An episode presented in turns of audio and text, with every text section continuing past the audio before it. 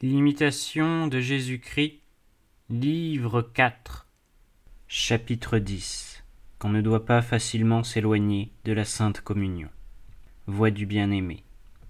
Il faut recourir souvent à la source de la grâce et de la divine miséricorde, à la source de toute bonté et de toute pureté, afin que vous puissiez être guéris de vos passions et de vos vices, et que, plus fort et plus vigilant, vous ne soyez ni vaincu par les attaques du démon, ni surpris par ses artifices.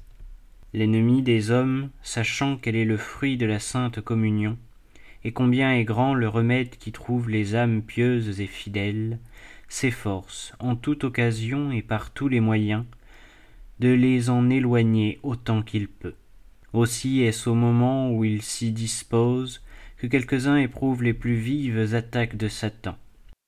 Cet esprit de malice, comme il est écrit au livre de Job, vient parmi les enfants de Dieu pour les troubler par les ruses ordinaires de sa haine, cherchant à leur inspirer des craintes excessives et de pénibles perplexités, pour affaiblir leur amour, ébranler leur foi, afin qu'ils renoncent à communier ou qu'ils ne communiquent avec tiédeur.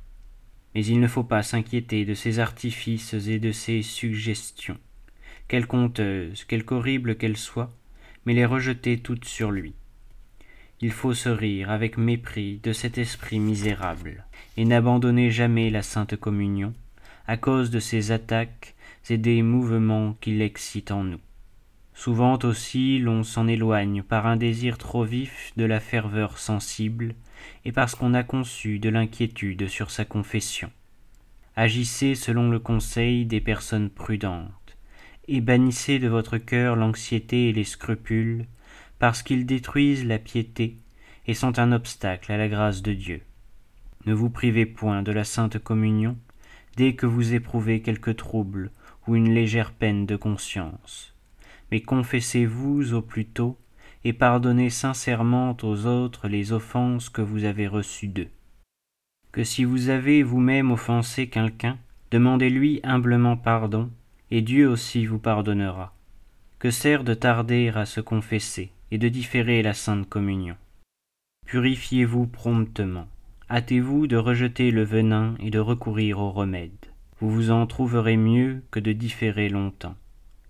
Si vous différez aujourd'hui pour une raison, peut-être s'en présentera-t-il demain une plus forte, et vous pourriez ainsi être sans cesse détourné de la communion et sans cesse vous y sentir moins disposé. Ne perdez pas un moment. Secouez votre langueur, déchargez-vous de ce qui vous pèse. Car à quoi revient-il de vivre toujours dans l'anxiété, toujours dans le trouble, et d'être éloigné chaque jour par de nouveaux obstacles de la table sainte? Rien au contraire ne nuit davantage que de s'abstenir longtemps de communier, car d'ordinaire l'âme tombe par là dans un profond assoupissement. Ô douleur, il se rencontre des chrétiens si tièdes et si lâches qu'ils saisissent avec joie tous les prétextes pour différer à se confesser, et dès lors aussi à communier, afin de ne pas être obligés de veiller avec plus de soin sur eux-mêmes. Hélas, qu'ils ont peu de piété, peu d'amour, ceux qui se privent si aisément de la sainte communion. Qu'il est heureux, au contraire, et agréable à Dieu, celui qui vit de telle sorte et qui conserve sa conscience si pure qu'il serait préparé à communier tous les jours, et communierait en effet s'il lui était permis, et qu'il pût le faire sans singularité. Si quelqu'un s'en abstient quelquefois par humilité, ou par une cause légitime, on doit louer son respect. Mais si sa ferveur s'est refroidie, il doit se ranimer et faire tout ce qu'il peut, et Dieu secondera ses désirs à cause de la droiture de sa volonté qu'il considère principalement.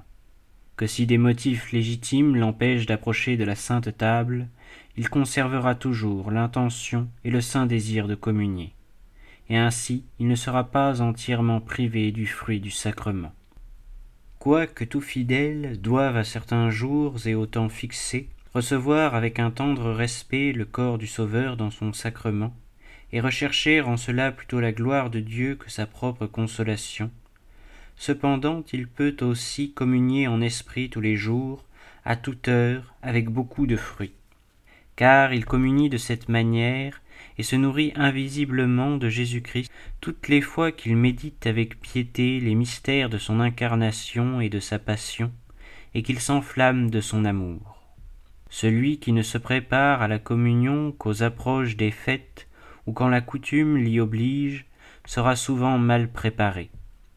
Heureux celui qui s'offre au Seigneur en holocauste toutes les fois qu'il célèbre le sacrifice ou qu'il communie. Ne soyez, en célébrant les saints mystères, ni trop lents ni trop prompts, mais confermez-vous à l'usage ordinaire et régulier de ceux avec qui vous vivez. Il ne faut point fatiguer les autres ni leur causer d'ennui, mais suivre l'ordre commun établi par vos pères, et consulter plutôt l'utilité de tous que votre attrait et votre piété particulière.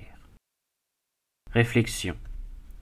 Qu'il faille exciter des chrétiens à s'asseoir à la table sainte, à se nourrir du pain de vie, à recevoir en eux l'auteur et le consommateur de la foi, le sauveur des hommes, le Verbe de Dieu, qu'ils cherchent de tous côtés des prétextes pour se tenir éloignés de lui, qu'ils regardent comme une dure obligation le devoir qu'impose l'Église de participer, en certains temps, au corps et au sang de Jésus-Christ, c'est quelque chose de si prodigieux, et tout ensemble de si effrayant, que l'âme fuit cette pensée, comme elle fuirait une vision de l'enfer.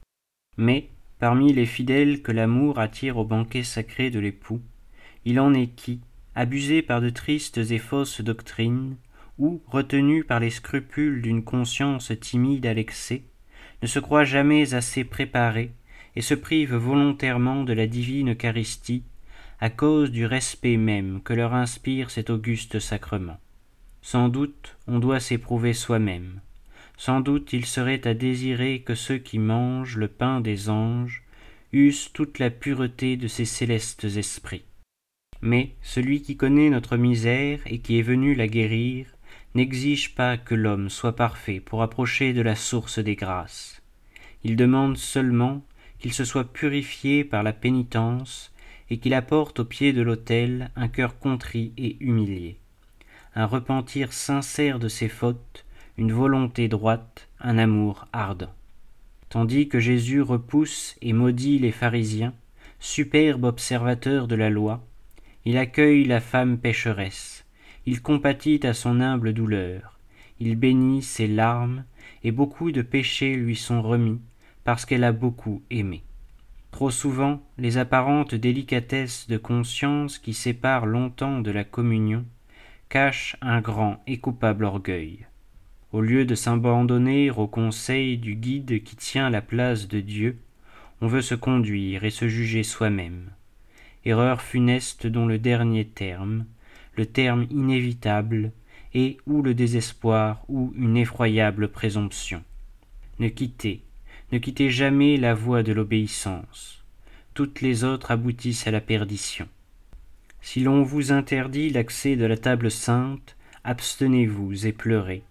Car quel sujet plus légitime de pleurs? Si l'on vous dit Allez à Jésus dans le sacrement de son amour, approchez avec allégresse, nulle disposition n'égale le sacrifice entier du raisonnement humain et de la volonté propre. Ayez en tout et toujours la simplicité d'un petit enfant. La simplicité du cœur est chère à Dieu.